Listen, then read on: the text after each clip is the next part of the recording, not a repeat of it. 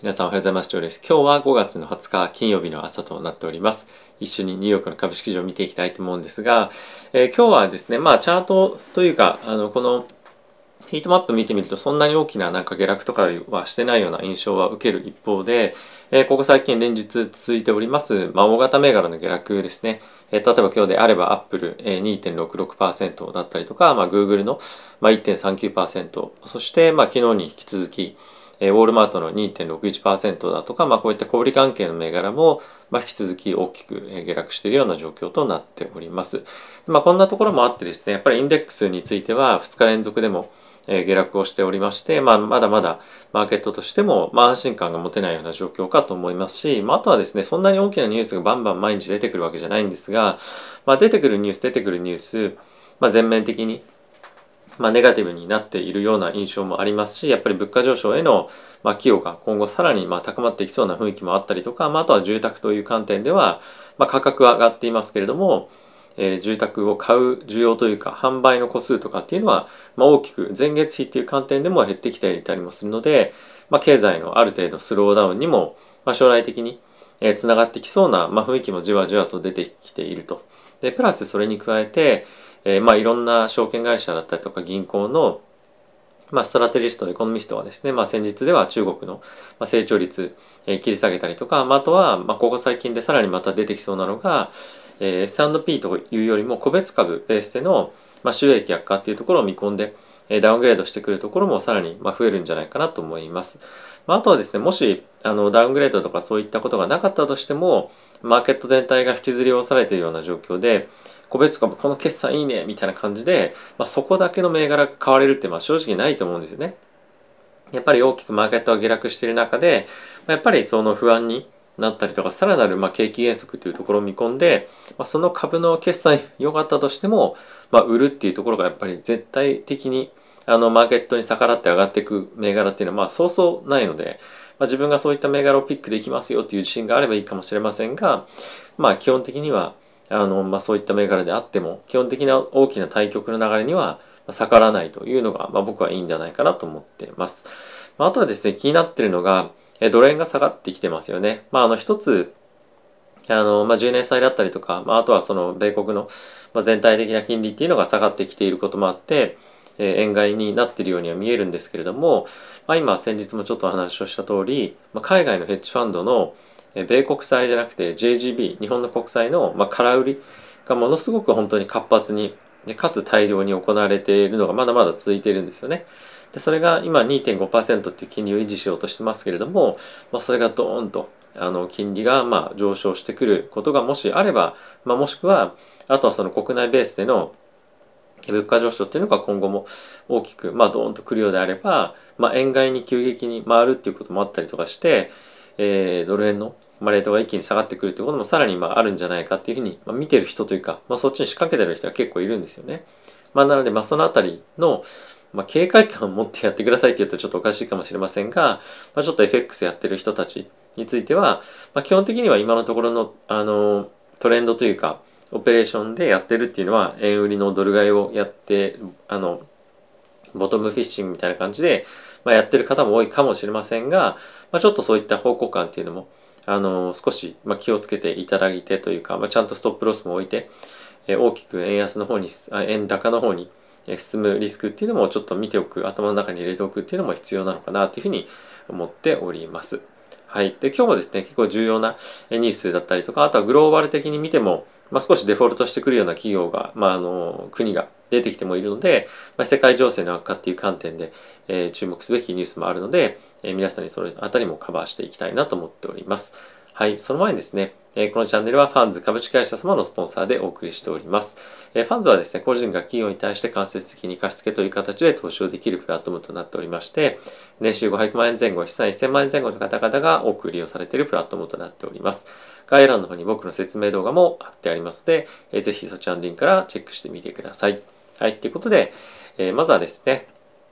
えっ、ー、と、なんて言うんでしたっけ、インデックスの方から見ていきたいと思います。えー、ダウがですね、マイナスの0.75%、S&P がマイナスの0.58%、ナスダックがマイナスの0.26%となっておりました。ラステル2000がプラスの0.08%となっております。はい。で、ドル円がですね、127.78というところで、まあ、じわっと下げてはいるんですけれども、まあ、このユーロドルというところも、まあ、あの、ここ最近ずっとドル高の方に向かってはいたんですが、まあ、今日はま同じく反発をしていると。ポンドも同様ですね。まあ、若干ちょっと金利があの米国の方で下がってきているのもあるので、まあ、そういったところの巻き戻しも入っているかと思いますし、まあ、あとはそのドルインデックスっていうのをちょうどちょっと見ますけれども、まあ、観点で見てみても全般的にえドルのあの下落が、まあ、ちょっとここ最近もしかするとここから勢いついてきたりすると、まあ、大きなこのあの何て言うんですかねここ最近のトレンドが大きく逆流する可能性もあるんじゃないかと思って気にしてちょっと僕は見ております。はい。で、米国の10年債ですね。まあ、4ベースポイントを下落して2.848というところが今の金利水準になってきております。はい。で、原油なんですけれども、引き続き上昇しておりまして、111.4というところで前日比1.6%。で、ゴールドも180点、あ、1841.34%と、まあ、ちょっと持ち直してきてる感じですね。まあ、若干ゴールドについては1800ドルを底値にして、まあ、推移をしているような感じで、僕もちょっとですね、実はゴールド、あの買い始めてゴールドめちゃくちゃ今後上がってきますよというよりも、まあ、資産分散の一環として、まあ、ちょっとゴールドを入れ始め入れ始めたみたいなことを、まあ、してます。まあ、これはあの本当にキャピタルゲインを目指してみたいなことは一切考えてないというかあ,、まあ、あって、まあ、将来的にえまだまだあの、まあ、そういった政治情勢だったりとか、まあ、中国とロシアとかあのその辺りの動きを、まあ、今後も注視していきたいと思うんですが、まあ、あの本当に純粋に一産分散の一環として、え今あの買ったりはちょっとしています。はい、余談ですが。で、えこれがですね今あのダウのチャートなんですけれども、ちょっと見てみても分かる通り、ここ最近の安値っていうのを昨日また更新しているような状況となっております。で、こちらが S&P なんですけれども、まあ、同様に、まあ、そこの数値というか水準を割り込んでくるかどうかっていうところを、まあ、今、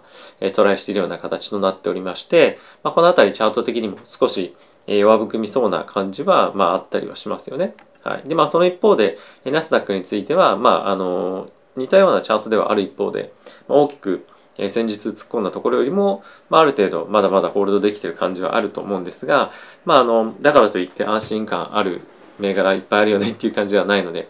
えー、まあこの辺りどこ見てもやっぱりまだダウントレンドっていうのを、まあ、見ていった方が安心だ安心感というか、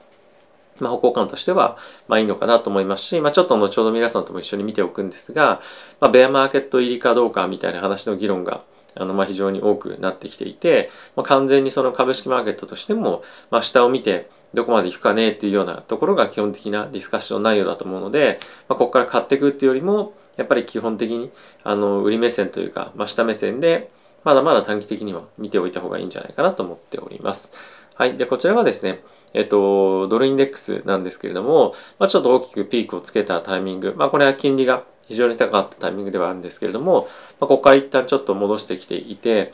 まあ、今の水準から大きくどっちかに、まあ、触れるっていうのは、まああのまあ、正直なんだろうな今ちょっと金利が弱含んでるときてるというか、まあ、下がってきてますが、まあ、基本的には金利がどんどんどんどんだだ下がりし続けるっていうシナリオは正直あまり、まあ、描けないなと思う一方でやっぱりこの辺りものすごく為替も含めポジションの偏りが、えー、ここ最近ずっとありましたと。で、まあ、それのポジションの反転というか解消というかそういった動きが結構やっぱり出てるのが、まあ、ドル円とか見てもまあ明らかなので、まあ、この辺りのトレンドがどこまでいくのか、まあ、そこはちょっと一旦見ておきたいなと僕は思っています。はい、なので、まあ、ちょっとですねあのドル円とか取引している方もそうなんですけれども、まあ、今ここ最近ずっとえー、なかなか、まあ、円を持っていてドルに変えづらいなみたいな話をしていた人たちっていうのは、まあ、ちょっとチャンス来たりするかもしれないので、まあ、この辺りのレート、まあ、ドル円のレートとかもしっかり見ておくと、まあ、いいのかなというふうには僕は思っております。あとはですね、このドルインデックスっていうところが反転したりしてくると、まあ、ビットコインとか、まあ、そういった仮想通貨関係も反転しやすいような環境にはなってくると思うので、まあ、必ずしもリスクセンチメント的にマーケット全般で、まあ、悪いようなことではまあ正直ないと思うんですが、まあ、この辺りが大きくいろんなアセットクラスの取引っていうところにまあ影響してくるものでもあったりはするので、まあ、注目をしておきたいポイントだったりとかになるんじゃないかなと僕は思っております。はい。で、まあそうなってくると、ここ最近やっぱ注目されていた、まあ、そのドルと、あの、ナスダックとビットコインの相関があの外れたりとかして、まあ、そうなってくるとマーケットでもまあ、資金の大きな流入流出みたいのが出てくると思うのでやっぱりそのアセット間でのパフォーマンスが大きく変わってくると、まあ、マーケットもちょっとごちょごちょガチャガチャしあのしがちではあったりとかするのでまあその辺あのどこに資金が今後また流れていくのかみたいな大きな流れが出るとマーケットでも、えーまあ、結構まあ議論にいろいろなってくるポイントが増えてきて、まあ、面白くなってくるかなと思います。はい。ちょっと余談でしたけれども、ここからニュースですね、見ていきたいと思います。はい。まずはですね、サンド P があのベアマーケット入りするんじゃないかっていうことがまあ言われていて、まあ、あまりちょっと本質的な問題じゃないんですけども高値から20%下落ですね、まあ、そうするとベアマーケット入りみたいなことを言ったりもましますけれども、まあ、そういったところの議論が非常に大きくなってきてますねと。でプラスそれに加えてえ米国のまあ、一部の、まあ、アナリスト、ストラテジストなんかが、まあ、さらに米国株については今から15%ぐらい下落するんじゃないか、まあ、 earning がですね、まあ、さらに悪化してくるんじゃないかっていう見通しが、まあ、さらに加速する、まあ、そういったことが、まあ、今言われています。で、やっぱり先日のターゲットですとか、あとウォルマートの決算見てもそうなんですけれども、まあ、売上が伸びている。ただし、えコスト増っていうところが、まあ、非常に響いていて、え決算がまあ悪い。で、かつ今後の景気の見通しっていうところも、まあ、あってかですね、あの、今後のその forecast というか、についても会社として下げざるを得ないと。やっぱりその雇用するコストっていうとこもそうなんですが、やっぱりその諸々の、まあ、運搬費用ですよね。まあ、そういったところが非常にまあかさんでくると。で、こうなってくると、以前からもちょっとお話をしている通り、利益率がま低いところはですね、もうどんどんどんどん赤字企業になっていくリスクっていうのは高いんですよね。で、今の環境で、やっぱりその赤字になっていくイコール、もうその何て言うんですかね。企業の規模をま維持するような投資がまできなくなっていくっていうような状況になるのでますますちょっと悪循環にまなっていきそうな、え、ま企業でも赤字企業あったりすると思うので、まあ、そういったところでやっぱり潤沢なキャッシュフローを持ってるところでかつバリエーションも落ち着いているところっていうのに、ま、資金が集まりやすくなってくるんじゃないかと思うので、まあ、自分の今の企業が、まあ、コストヘビーな体質だったりとかすると、まあ、さらに大きく株価、まあ、下げてくるもしくは、まあ、いろんなアナリストのレーティング下がったりとか、まあ、自社のその自社っていうのはその企業のフォーキャストを下げるみたいなこともどんどんどんどんまあ出てくるんじゃないかと僕は思っております。はい。で、一転してちょっとマクロの話ですけれども、まあ、インフレは高すぎるということはですね、まあ、アメリカの FRB 副議長候補のですね、方が言っていましたと。で、2%達成に尽力しますよということを言ってるんですが、まあ、若干その高的な発言としても、まあ、捉えられない捉えかねないような発言がこういったところで出てきてますけれどもまあこれについてはあのパウエル議長とかで一貫した発言では、まあ、あるので、まあ、これ自体がものすごくマーケットに悪影響が今日あったかっていうと、まあ、そういうわけではないんですが今やっぱりその FRB の姿勢として、まあ、インフレを抑えるその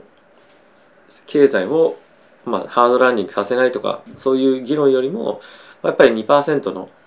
えー、まあ、インフレ率に、まあ、目標に置いてそれを実行するっていうところに軸が置かれているというのも明らかなので、まあ、今後も、えー、さらに、金利の、利上げですね加速していくような形になる可能性も十分あると思いますし、まあ、物価上昇が、まあ、さらに加速するもしくはその止まらないような形であれば、まあ、今50ベースポイントの利上げっていうところが、まあ、1回の会合あたりの最高の利上げ幅みたいになってますけれども、まあ、あのそうだったとしても50ベースポイントの利上げっていうのが、まあ、回数さらに多くなってくるようであれば、まあ、マーケットへのインパクト、まあ、これはどんどんどんどん株式っていう観点ではあの悪影響になってくるかと思うので、まあ、こういった発言の、まあ、毎日毎日の変化、まあ、あのしっかりと追っていきたいなと思っています。はい、次なんですが、IMF のですね、方から今後、度重なるインフレショックを想定するべきですよというコメントが出てました。で、まあ、これまあ一見すると非常にあのまあ恐怖を感じるようなコメントにも聞こえるかもしれませんが、まあ、正直あの IMF の発言ってあまりインパクトっていうマーケットには、まあ、ないのであの、まあ、これを本当に気にするべきかっていうのは別として、まあ、一応こういったコメントが出ていましたと。で今グローバルでもやっぱり気にされているのが中国のこのゼロコロナの政策っていうところがまだ続くのかそしてこれがまあ続くと思うんですけども、まあ、これがどれぐらいサプライチェーンだったりとか製造業に対して、まあ、インパクトがあるかっていうところですよね。で中国はやっぱり今あのゼロコロナの政策を緩和していきますよみたいな発言はしているんですが、まあ、実際中国の人に聞いてみると、まあ、現地では全然そんなの感じないしまだまだ今の状況は続いていきそうだし中国の景気はやっぱ減速しそうな感じは、まあ、非常に強くあるよねと。というところもあって、まあ、まだまだやっぱり今の状況よりも、まあ、さらに悪化する。もしくは最低でもあの今の状況が続いていくというような形には、まあ、見えなくはないかなと思うので、まあ、あの度重なるインフレショックっていうのは何かよく正直よく分かりませんけれども、まあ、物価上昇の、えー、寄与っていうのは、まあ、グローバルのあの観点で見ると、まあ、そういった寄与するイベントというか事象っていうのは非常に多くあるというのは、まあ、あの押さえておくべきポイントかなと思います。はい。で、もう一つですね、面白いのが、まあ、面白いというちょっと語弊がありますが、えー、ちょっと前からですね、新興国のデフォルトリスクがありますよみたいな話してましたが、まあ、スリランカがですね、デフォルトをして、債務再編完了までは、えー、ドル建ての債務の支払いをしませんということを、まあ、発表していました。で、彼らのインフレ率っていうのが、まあ、数ヶ月で40%に加速する、まあ、見通しということで、えー、さらに今より状況が悪化する。で、これは、まあ、スリランカはこういう状況になってますけれども、まあ、他の、あのー、新興国でも同じような状況になるところが出てくるんじゃないかっていうふうに言われてますし、まあ、実際に、まあ、支払いができなくなってどうしようみたいな感じの、まあ、結構コメントだったり記事だったりが出てくる出てきていたもいたりもしていたので、まあ、これが、えー、まだまだ、あのー、このスリランカデフォルトが、まあ、事の発端というような形で、え、どんどん波及していくんじゃないかなと僕は思っております。はい。で、まあ、ちょっと一応ですね、ここ最近金利が下がってきてるということもあって、まあ、昨日今日という観点では、利上げの織り込み状況はですね、ちょっとまあスローダウンしているように、ね、見えるかもしれないんですが、この1週間というところと比較して、Now っていうここですね、を見てみると、この300ベースから325ベースポイントっていうところだったり、325から350ベースポイントっていうところは、これまでは織り込んでなかった、もしくはほとんど織り込んでなかった状況だったのが、まあ、しっかりと、まあ、あの金利の利上げっていうのが織り込みが進んでいると。で、1ヶ月前っていうところは比較しても、まあ、同様の動きにもなっているので、まあ、これ一日一日の動きというよりも着実に、まあ、1週間ごととか1ヶ月ごとっていうところで見てみると、まあ、利上げ幅っていうところの見込みはマーケットで加速しているっていうところは間違いないので、まあ、今金利下がってますけれどもマーケット全般としてやっぱりその利上げリスクというか金利上昇リスクは、ま、しっかりと見てますよという、まあ、観点だけはあの忘れないであのいたいなと思います。ついついちょっと短期のあの視点で見るとあちょっと金利下がってきたなみたいな感じで、まあ、見てしまいがちではあったりはするんですがやっぱ長期で見てみると、まあ、この辺りの乗り込み具合は進んでいるとでやっぱり方向感として利上げをしていくおよび利上げが加速していく、まあ、こういったところが、まあ、あるというのは前提として考えておこうかなと思っております。はい、でここからウォール・ストリート・ジャーナルの記事え見ておきたいと思うんですが、まあ、いくつか気になるポイントだけ見ておきたいんですけれどもさっきもちょっと話をした通り米国のですねあの住宅の売り上げたというか、まあ、売上の個数ですねが、まあ、クールダウンしてきましたよと。ただし、まあ、ハイヤーレート、レコードプライスっていうふうにここにありますが、まあ、どんどんどんどん金利っていうのは上がっていって、まあ、これあとはですね、下にチャートがあるんですけれども、え住宅の価格のチャート、あれ、ないな。えっと、まだローディングされてないだけかな。だと、すみません。ちょっとローディングされてないんで出てないんですけれども、まあ、本当に2020年、22年に入ってからでも、まあ、かなり加速度的にですね、あの、住宅の価格っていうのが今上がってるんですね。でちょっとすいません。チャート見せたかったんですが、出なかったんですけども、まあ、本当にあの、勢いよく上がっていて、で、かつこの住宅の販売個数も勢いよく下がってるんですよね。まあ、先月からでも、まあ、10%ぐらいを超す販売個数の下落っていうのを今、まあ、記録をしていて、まあ、それはそうなんですよね。これあの、昨年と比較しても下がってますよみたいなあのチャートが、まあ、よくいろんなところで出たりとかするんですが在庫がそもそもないのでそれだけ、まあ、売れる数っていうのももともと少ないので、まあ、販売個数っていう意味では、まあ、どんどんどんどん下がってくると。でかつあの住宅のあのミディアンっていうかちょうど中央値ですねの販売の値段もどんどんどんどん今上がっていて39万1000ドルっていうところが、まあ、メディアの価格に今なってはいるんですが、まあ、これも中国中古の価格の値段がどんどんどんどん上がっていって、まあ、いわゆるその住宅の、ま、在庫不足っていうところを反映しているかと思います。まあ、その一方で先日もちょっとご紹介したんですけれども、え、その住宅着工して、え、まあ建てるまでその今やっぱりコストがどんどんどんどん上がっていくことで建ててる間にすでにもうお金払えなくなっている人とかっていうのも、え出てきていると、まあ、そういった状況は、まあ、今マーケットの,、まあそのクレジットマーケットっていう観点で見てみるクレジットマーケットで、まあ、いわゆる社債とかですね、まあ、あと個人のあの個人がお金を借りる、まあ、そういった金利マーケットをですねあのクレジットマーケットっていうんですけど、まあ、そういったところの悪化がかなり顕著になってきてるっていうのは、えー、まあ非常に気になるポイントかなと思います。でもう一つですねあのサブプライムボロワーよくサブプライムっていうのを以前聞きましたけれどもなんかサブプライムって聞くと結構そのハイグレードな借りてる人たちなのかなというふうに思っちゃうかっこいい名前なんですけど、まあ、あの信用が低い、まあ、ある程度低い人たちっていう意味なんですが、まあ、そういった人たちが、まあ、ローンペイメントを払えなくなってますよと。でまあこれどういったローンペイメントかっていうと、え車とか、まあ、クレジットカードとか、まあ、本当にその何て言うんですかね生活に必要なレベルのえコストが払えなくなってきていると。でこれはさっきもちょっとあった住宅価格の高騰により、まあ、あの家賃もですねどんどんどんどん上がってるんですよ。なので、まあ、何を優先させるか支払いで優先させるかっていった時にやっぱりその住宅の、まあ、家がなくなると本当に困るので、まあ、住宅のペイメントっていうのをま優先して払っていると、まあ、車とかあとはその生活費を買うためのクレジットカードを支払うためのお金がもう手元に残ってないとかっていうような状況に、まあ、今まさになってきていると。で、えー、まあ、この基準をですね、まあ、どういったところで見てるかっていうと60日間以上支払いが滞った、えー、まあ、全体での割合みたいなことが、まあ、注目されているあの注目されているか見るポイントなんですけれども、まあ、今大体全体で、えー、そういった人たちがまあ11%ぐらいから12%ぐらいですかね、まあ、増えてきていて、えーと、コロナのタイミングで、まあ、ちょっといろいろ支払いが猶予されていたりとか、まあ、あとはみんなにいろんな給付金配られていたタイミングでは、まあ、7%台だったんですね。なので、まあ、倍まではいかないんですけれども、まあ、かなり、えー、60%から70%とか、まあ、そういった支払いができない人たちが、まあ、どんどんどんどん以前よりも増えているような状況になっています。でこれはあの、まあ、いろいろこのチャンネルでも取り上げましたけれども、まああのまあ、いろんなそういった何て言うんですかね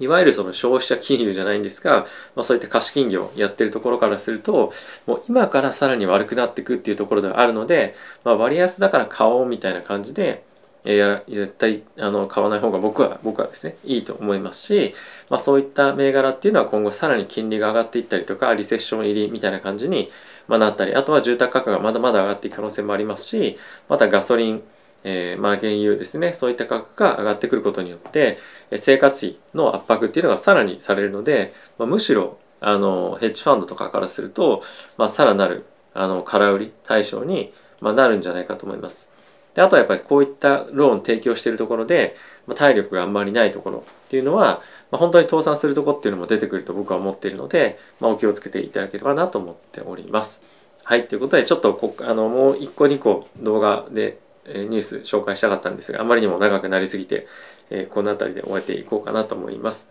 はい、ということで今日も動画ご視聴ありがとうございました。また次回の動画でお会いしましょう。さよなら。